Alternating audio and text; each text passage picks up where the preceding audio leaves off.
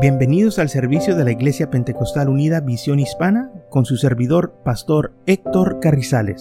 Esperemos que reciba bendición y fortaleza en su vida a través del glorioso Evangelio de Jesucristo. Y ahora acompáñenos en nuestro servicio ya en proceso.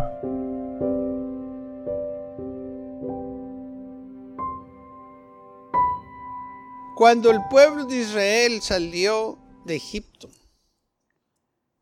Recordemos que ellos estuvieron de esclavos por, 400 eh, años. Y esa mentalidad de ellos los acompañó durante su vida al cruzar el durante tuvieron por el desierto 40 años. Y lamentablemente esa mentalidad nunca se les pudo cambiar. La mayoría. Porque la Biblia dice que no todos fueron rebeldes, no todos, pero la mayoría sí se rebelaron contra el Señor. Y la cosa fue que el Señor no pudo hacer nada con ellos por la manera que pensaban, la manera que actuaban. Y si ellos hubieran confiado en el Señor, hubieran estado hablando como Caleb y Josué. Pero no, ellos estaban mirándose ellos mismos. Ellos se olvidaron que el Señor estaba a su lado. Y se empezaron a comparar con el pueblo que estaba enfrente de ellos. Dijeron, mira, ellos son pueblo grandes, hombres de grande estatura. Vimos los gigantes ahí, los hijos de Anak. Y, nosotros pues, somos como langostas. O sea, nosotros somos como insectos delante de ellos. ¿Cómo es posible que pienses tú que tú eres insecto? Debes de pensar que eres hijo de Dios. Pues como un, insecto. Pero es la mentalidad de ellos, porque así los trataban los egipcios. Ustedes son basuras, son insectos, son esto, son lo otro. Y ellos así pensaban que eran.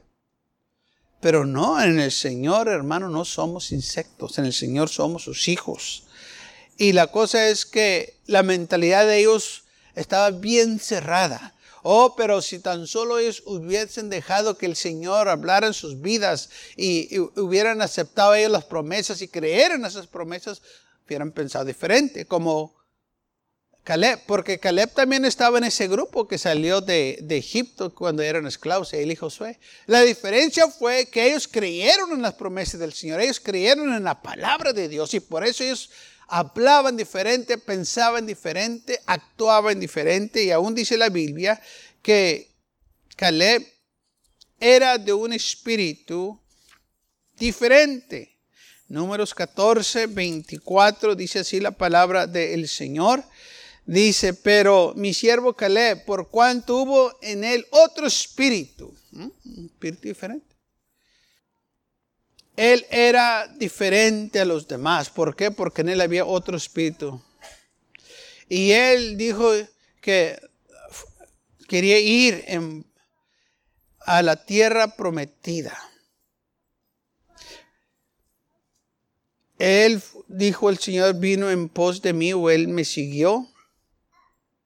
Y el Señor le prometió, yo lo meteré en la tierra donde entró y su descendencia la tendrá en posición. Esto fue lo que el Señor le prometió a Caleb porque él fue de un espíritu diferente o de otro espíritu o como dice la Biblia de Daniel que tenía un espíritu superior a los demás.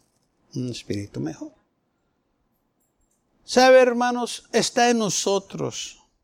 La diferencia va a ser si confiamos en el Señor o no, en sus promesas. Aquellos se dejaron llevar por diez hombres incrédulos malos que hablaron mal de las cosas de Dios. Y ni ellos ni los demás entraron. Pero el que tuvo otro espíritu, un espíritu diferente, esos fueron los que entraron en la tierra prometida. ¿Qué tantos fueron los que entraron? Dos. Caleb y Josué. De esa generación, porque de 20 años ah, este, hacia abajo no pudieron entrar. Ya los demás eh, digo, eh, eh, de 20 años arriba no entraron, nomás los de 20 años para abajo ya pudieron entrar a la tierra prometida porque se rebelaron contra el Señor. Entonces vemos que cuando uno se revela contra Dios o que no cree sus promesas, el Señor no puede dar, hermanos, bendición a las vidas. Pues ¿cómo quieres que Dios te bendiga si te estás quejando, si estás murmurando, si no crees en lo que Él te está diciendo? Gracias a Dios como hombres como Caleb y Josué. Ahora vemos cómo después de 45 años, Caleb viene y está pidiendo a Josué el monte que el Señor le prometió. Y le dijo, mira, cuando nosotros recorrimos la tierra, yo era de edad de 40 años. Ahora ya pasaron 45 años, tengo 85 años. El mismo celo, la misma fe, todavía lo tengo todavía creo en el Señor. Todavía estoy listo para pelear. Dame este monte. Amén. Versículo 12 de Josué 14 dice, dame pues ahora este monte del cual habló Jehová aquel día. Todavía se acordaba. Porque tú oíste en aquel día que eh, los anaqueos estaban ahí, anaqueos estaban ahí y que hay ciudades grandes y fortalecidas, quizás Jehová estará conmigo y yo los echaré como Jehová ha dicho.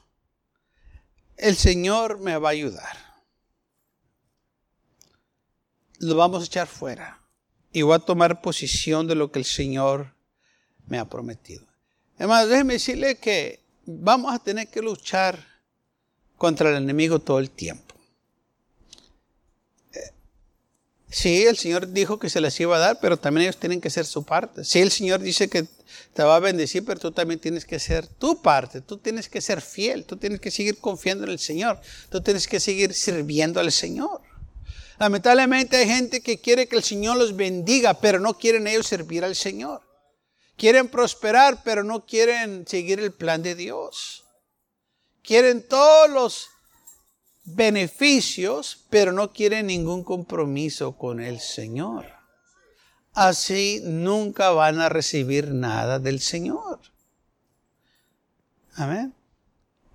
No oran, pero sí piden que alguien más esté orando por ellos. cuando vayas a la iglesia, ora por mí. Cuando vayas a la iglesia, pide por mí. No, ¿por qué tú no vas y pides? ¿Por qué no me acompañas? ¿Por qué no doblas tú también rodilla? No dependas de las oraciones de alguien más, tú también tienes que orar. Es bueno que alguien esté orando por ti, pero no dependas de sus oraciones. Tú tienes que tener tu propia experiencia con el Señor. Tú tienes que venir al trono de gracia y humillarte. Es lo que no quieren hacer, nos quieren humillar. ¿Por qué no vas y oras por mí? ¿Por qué no pides por mí? No, ¿por qué tú no vienes conmigo? Y así tú te humillas y así tú pides. No, pues es que no tengo tiempo, entonces...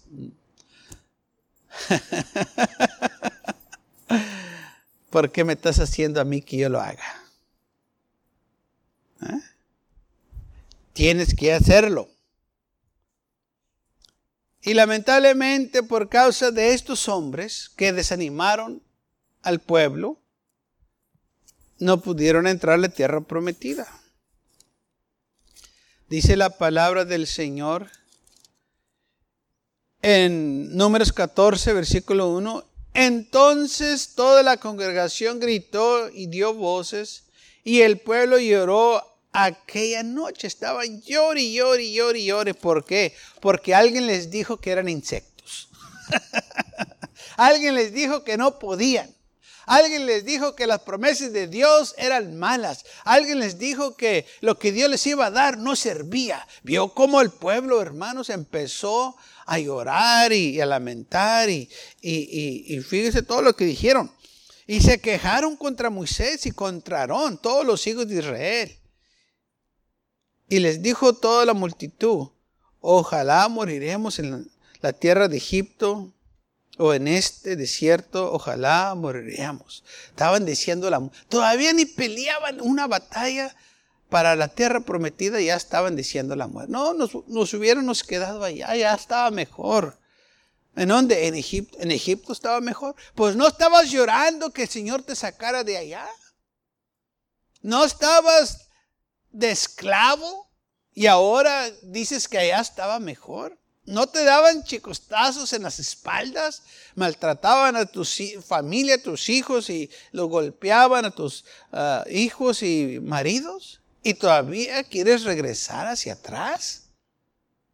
No más porque alguien les dijo, la tierra es mala, no sirve.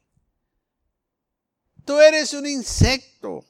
Y alguien los convenció y empezaron a llorar. ¿Por qué estás llorando? ¿Qué te pasó? ¿Quién te pegó? No, pues nadie. ¿Y luego? No, pues es que me dijeron. ¿Qué importa que lo que te digan? ¿Por qué le haces más caso a esos rebeldes que a las promesas de Dios? No, pues que es que ellos son muchos, ellos son más, ellos son diez. ¿Y eso qué tiene que ver? Dios es uno. ¿Por qué le vas a creer a diez? Si, si el Señor te dice que lo va a hacer, lo va a hacer. No, pero es que estos me dijeron que, que no podía. Pero acuérdate que el Señor dijo que la tierra era la tierra que fluía con leche y miel. Ellos dijeron, sí, sí, hay leche y miel, hay, es cierto, pero no, eh, no es suficiente, no, es bueno. Eh, eh, y la leche a lo mejor está agria. Oye, y, quizás la miel pues no está tan dulce. No se miraba muy buena del color empezaron ellos a ver lo malo. ¿Sabe? No nos debemos de sorprender de esto. Porque hay mucha gente que piensa que Dios es malo. Que porque alguien muere, ¿por qué Dios se lo llevó y que Dios es malo? Espérate, Dios no se lo llevó. La paga del pecado es la muerte. El pecado acabó con esa vida. Y aún así dice la Biblia, todos vamos a morir por causa de el pecado que se cometió en el jardín del Edén, porque el Señor dijo, Adán, el día que comas de este fruto, ciertamente morirás.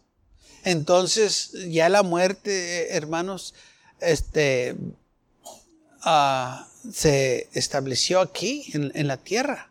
Tenemos que morir. Todo muere, nace y muere no nos debemos nosotros de alarmar. Eh, eh, claro que no nos gusta, pero esas son las consecuencias del pecado. Y entonces, ¿por qué gente dice que Dios es malo cuando pasa la muerte? ¿Mm? Porque alguien les dijo, Dios es malo. Y si se enferman, Dios es malo, ¿por qué Dios no me sana? ¿Y, y qué malo es Dios? Espérate. ¿Y por qué cuando estabas sano no le servías? ¿Por qué cuando estabas sano ni, ni querías saber nada de la iglesia que te hablaran del Señor? Te, te molestabas. Porque hay mucha gente que se molesta. Hoy en día ese es el espíritu que hay, que mucha gente dice que Dios es malo. Mira lo que Dios, en el Antiguo Testamento, cómo Dios trataba a la, gente y los mataba. ¿Qué, qué malo es Dios? Dios no es malo. Pero viene el juicio de Dios sobre el pecado y los pecadores. Y ese es el mismo espíritu que tenía en aquel entonces, es el mismo espíritu de hoy en día. Que hay gente que dice que Dios es malo. Pero la Biblia me dice lo opuesto, dice Dios es amor, Dios es bueno. Y que no nos ha pagado conforme nuestras iniquidades, sino que nos da misericordias cada mañana. Sus misericordias son nuevas para nosotros cada mañana. ¿Y por qué dicen unos que es malo? Porque los han convencido que Dios es malo. Quieren andar en el pecado y que les vaya bien. No, es imposible. que andar mal te vaya bien. Es imposible que el hombre se ha entregado al vicio que tenga éxito y prosperidad, porque su vida es en el vicio. Aunque ellos digan, un día me voy a levantar y un día voy a tener... No lo puedes hacer porque tú vives en el vicio y esa vida no te deja tener éxito y tener prosperidad. ¿Mm? Y que Dios es malo, no, tú escogiste eso. Y entonces nosotros no podemos permitir que el enemigo nos engañe. Como a muchos los ha engañado y le echen la culpa a Dios. Me acuerdo que oí una historia de un niño que lamentablemente perdió sus padres. Y en el servicio fúnebre alguien le dijo, Dios se llevó a tu papá. Y la historia va que desde entonces ese niño aborreció a Dios, porque Dios le quitó su papá. Se amargó y fue un hombre muy malo, porque alguien le echó la culpa a Dios. Y no debería haber sido así. Le hubieran consolado y, y decir, mira, Lamentablemente, estas cosas suceden. A nadie nos gusta. Estas tragedias que pasan es por causa del pecado. No, nadie estamos exentos. Por eso hay que prepararnos para cuando el tiempo llegue, que estemos listos. Pero no alguien le dijo lo opuesto. Dios se le llevó y Dios te, eh, te trajo este castigo. Y Oiga, pues ¿quién no se va a amargar así? Especialmente un niño que no sabe y le están inculcando esas cosas que Dios es malo y Dios se lo llevó, ¿no? Y es lo que el mundo hace. Que Dios es malo. Que Dios da malas cosas. Y lo vemos aquí cuando dijeron a estos hombres. La tierra que vimos Versículo 32 de Números 13. Mala es la tierra. Porque dice, hablaron mal entre los hijos de Israel. la tierra la cual recorrimos nosotros, tierra donde pasamos para recorrerla. Es tierra que traga a sus moradores. Y todo el pueblo que vivimos en medio de ellos son hombres de gran estatura hablar muy mal. ¿Qué diferencia a Caleb que dijo que sí podíamos? Sí podemos hacerlo, más podemos nosotros que ellos. ¿De dónde sacó él esto? Oh, él se acordó de las promesas del Señor. Él se acordó que el Señor dijo, yo te lo voy a dar. Él se acordó de todo lo que miraron por el desierto, todos los milagros que el Señor ya había hecho. Él estaba convencido que sí podían. Por eso dijo, más podemos nosotros que ellos. Porque el Señor está a nuestro lado. Nosotros lo podamos hacer. Porque el Señor lo prometió. Hermano, cuando el Señor lo promete, téngalo por seguro que lo va a cumplir. Pero no, el pueblo le creyó a los diez y entonces estuvieron ahí llorando y lamentando y hasta este, se quejaron contra Moisés, ¿por qué nos trajo este acá? Y contraron también, eh, mejor nos fuéramos muertos allá en la tierra de Egipto que aquí en el desierto. Y dice la Biblia, pero ahí, ahí no terminó. Versículo 4, el versículo 14 de Números dice, y decían el uno al otro, desengámonos un capitán y vayámonos a Egipto. ya estaban haciendo planes para elegir a un nuevo general para que los llevara para atrás a Egipto. Fíjese la mentalidad de ellos. La mentalidad de esclavos. Dice la Biblia que a quien sirvemos, si sirvemos al pecado, nos hacemos esclavos del pecado. Y ellos querían estar en Egipto. Por eso ellos se sentían comprometidos a Egipto, querían seguir siendo los esclavos de ellos, porque allá les daban tomates, cebollas, ajos, pero no creo que les daban lo mejor, le daban las sobras, lo que los egipcios no querían, los, estos se lo comían. Romanos capítulo 6, versículo 16 dice, ¿no sabéis que si os sometéis a alguien como esclavos para obediencia, sois esclavos de quien a quien obedecéis, sea del pecado para muerte o sea de la obediencia para justicia? Porque gracias a Dios que aunque eras esclavos del pecado, habéis obedecido del corazón aquella forma de doctrina, la cual fuiste entregado. Entonces, la isla dice que si una persona obedece el pecado, viene siendo esclavo del pecado. Ellos querían seguir obedeciendo a Egipto, querían estar allá todavía. Ahora, recuerde esto, Egipto representa el mundo. Todo el tiempo. Egipto representa el mundo. Babilonia representa el pecado. ¿Dónde querían regresar a ellos? Al mundo. Ahí estaba su corazón. Y ninguna vez usted va a encontrar en la Biblia que ellos se quejaron porque estaban tomando mucho tiempo que no llegaban a la tierra prometida.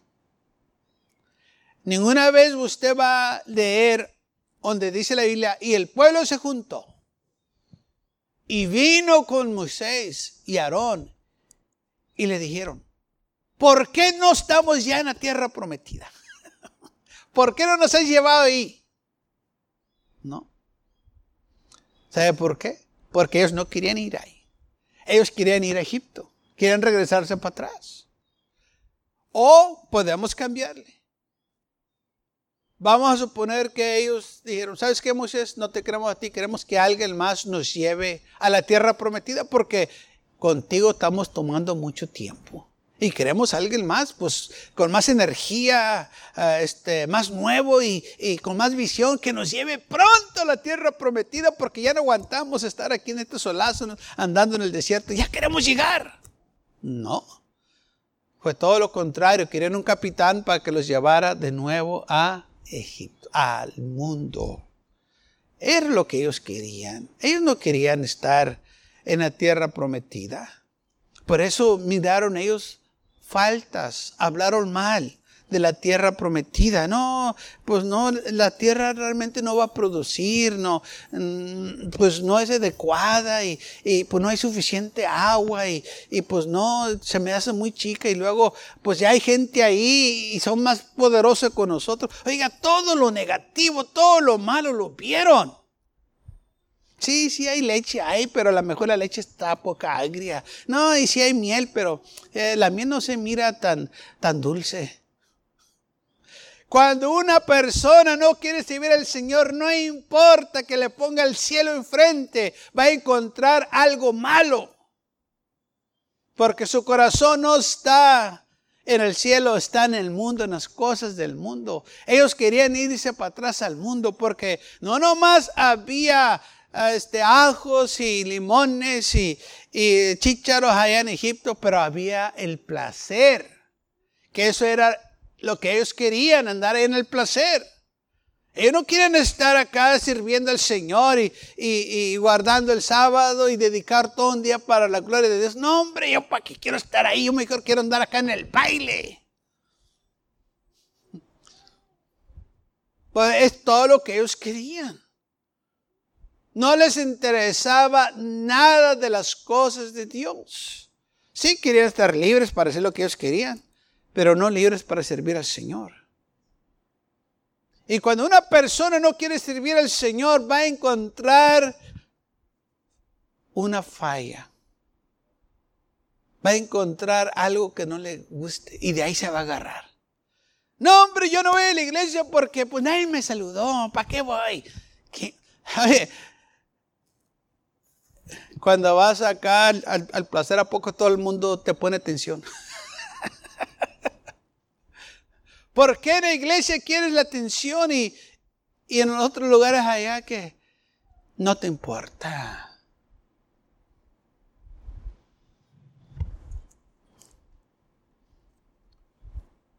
¿Por qué en la iglesia queremos la perfección?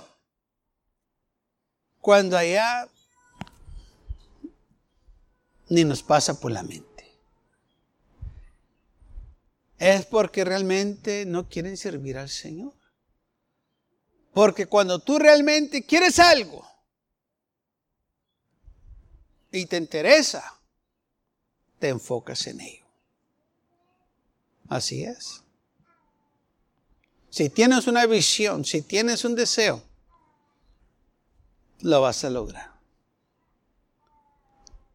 Y lamentablemente ellos no tenían esta visión, no tenían este deseo, más que fueron piedra de tropiezo para muchos. Y aquellos también estaban en la misma condición, por eso les creyeron, porque pues no querían ir. Pero cuando una persona quiere, oh hermano, aleluya, se acuerda de las promesas de Dios, se acuerda de todo lo que el Señor les, les dijo, se acuerdan de las maravillas del Señor, los milagros y se convence sí se puede. Todo es posible para aquel que cree. ¿Alguien diga gloria a Dios? Dice, para aquel que cree, todo es posible. dijo el Señor, si tuvieras fe como el grano de mostaza, es todo lo que necesitas, un granito. Le vas a decir a este monte que se mueve, se va a mover. Eso era lo que el pueblo de Israel no tenía, no tenían fe en Dios. Pero Caleb sí tuvo fe en el Señor. fe es lo que hace la diferencia. Unos tienen fe y otros no. Y sin fe, dice la Biblia, es imposible agradar a Dios. Y ellos no tenían fe. Dice, ¿podrá Dios? Porque es lo que dijo el salmista que ellos de este, cuando se, se empezaron a quejar. ¿Podrá Dios suplir una mesa en el desierto? O sea, ¿nos podrá Dios dar de comer en el desierto? ¿Cómo que el Señor lo puede hacer? Les mandó gordonices, les mandó maná del cielo, les dio agua de la roca. Óigame, eh, los alimentó y los cuidaba y aún así decían, ¿lo podrá el Señor hacer? Claro que sí. No importa lo que Dios haga para esta gente nada los va a convencer porque su corazón no está ahí. Y el corazón de ellos no estaba ahí. Dice la Biblia, su corazón todo el tiempo estaba vagando. Sí, no, bueno, yo creo que sí. Bueno, a lo mejor no. Bueno, pues a, a ver cuándo. Y nunca realmente confiaron en el Señor. Nomás cuando tenía necesidad, entonces sí, pero ya nomás se pasaba la necesidad, ya se les olvidaba. O sea que. Porque su corazón estaba vagando, es lo que dice la Biblia. Su corazón andaba vagando. ¿Para dónde vagaba? Para Egipto. Oh, nos acordamos de la carne que comíamos allá, de los melones, de, eh, de las sandías, de, Oye, si no te acuerdas de los latigazos que te daban. ¿No te acuerdas que no tenías ni un día de descanso? Que eh, de, que se levantaba el sol hasta que se metía, te tenían de esclavo, te tenían de rodillas. ¿No te acuerdas de esas cosas? Oh, nos acordamos del pan que comíamos. Eh. Nos acordamos del buen tiempo. ¿Y no te acuerdas de la aflicción? ¿No te acuerdas cómo esta gente echó a tus hijos al río Nilo y se los comieron los animales?